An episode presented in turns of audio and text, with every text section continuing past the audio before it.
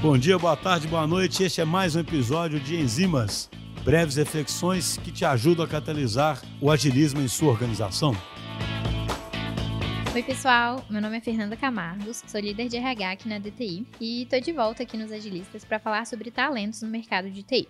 Bom, em um mercado tão aquecido como o da tecnologia, uma pergunta que as empresas e líderes estão a todo momento se fazendo é: como reter talentos em meio a esse mercado extremamente competitivo? Para responder essa pergunta, eu acho que é importante começar dizendo que não existe uma fórmula mágica para essa questão. Além disso, já estou partindo aqui da ideia de que a organização está se preocupando com o básico, como boas condições de trabalho, uma remuneração justa, benefícios adequados.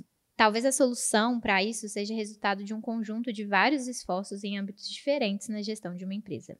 Logo depois das básicas necessidades estarem sendo atendidas, talvez um dos pontos mais importantes seja em relação à forma que a empresa está enxergando seus colaboradores. Já no século passado, uma pesquisadora e autora da área da administração, a Mary Follet, já dizia: o ser humano não pode ser reduzido a esquemas mecanicistas de organização. E o que, que isso quer dizer, afinal?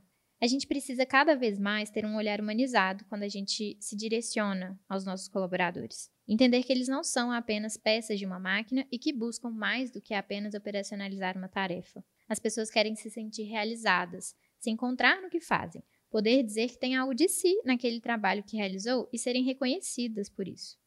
Nesse sentido, é importante que as empresas busquem cada vez mais promover momentos de reflexão para que os colaboradores encontrem áreas, funções e tarefas que eles se identifiquem. Pois, se realizamos um trabalho que não vemos sentido, logo mais não conseguiremos continuar nele. Além disso, é importante pensar no ambiente que estamos cultivando. As pessoas, quando se encontram em contextos e condições que têm a ver com seus valores, tendem a se motivar com o trabalho e, consequentemente, constroem suas trajetórias ali as empresas precisam se perguntar: será que a estrutura que estão construindo promove os valores pelos quais os colaboradores estão buscando?